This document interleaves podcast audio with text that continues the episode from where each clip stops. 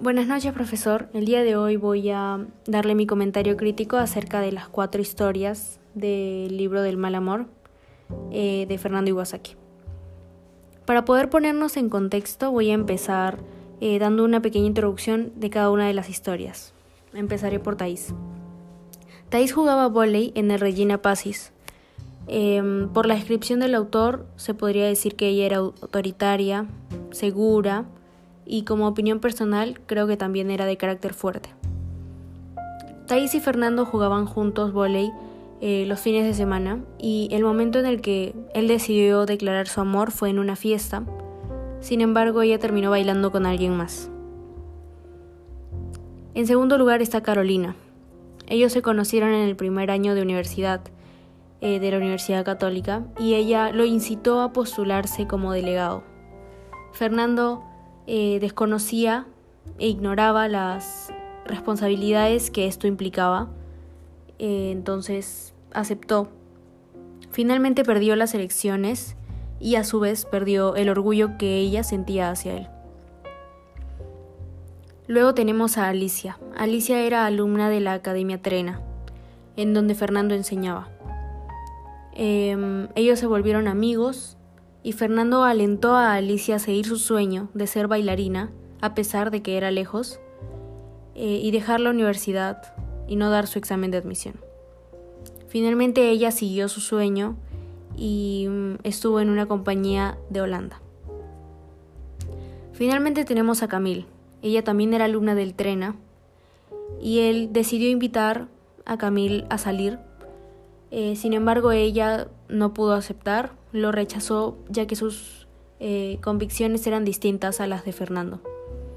Eh, Camille quería ser monja, entonces no podría aceptar una salida nada más que de amistad. Al ver esto, Fernando mintió, dijo que su salida era nada más para aclarar sus dudas, ya que tenía dudas de su fe y quería, al igual que ella, seguir el camino de Dios. Estuvieron así durante un tiempo, hasta que finalmente Fernando dijo la verdad, le confesó a Camil todo lo que había estado haciendo durante ese tiempo, y Camil obviamente lo rechazó y lo alejó totalmente de su vida. Ahora voy a pasar directamente al comentario crítico y para ello voy a necesitar algunas palabras claves.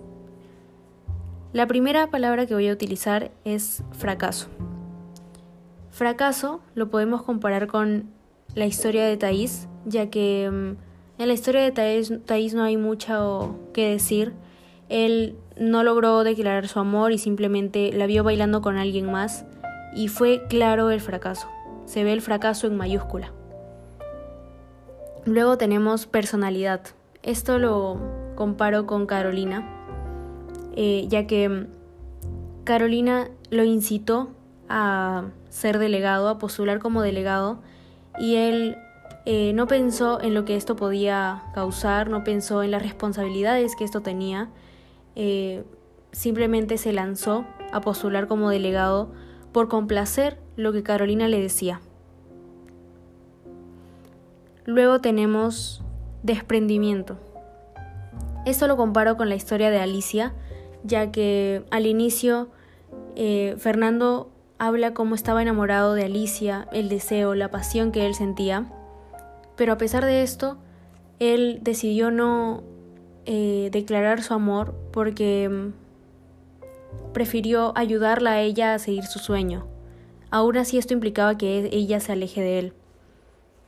Él decidió no decir su amor porque tal vez eh, esto podría desestabilizar los ideales de Alicia al pensar que su tutor, su amigo, en realidad solamente estaba enamorado de ella y no la estaba ayudando por por ella en sí.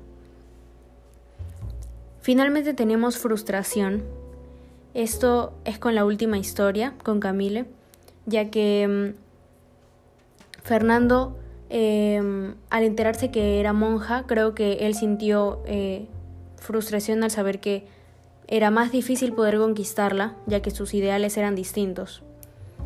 Eh, me parece personalmente que Fernando fue bastante optimista eh, al pensar que podría conquistar a Camille, eh, haciéndose pasar por alguien que también buscaba la religión, religión al igual que ella.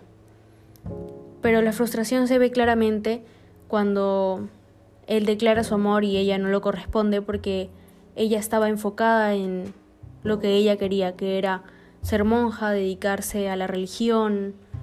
Su amor estaba totalmente centrado en Dios, más no en una relación como de pareja. Eso es todo, profesor. Espero eh, le haya gustado. Espero. Gracias por escuchar. Disculpe que me pasé un poco de los minutos. Hasta luego.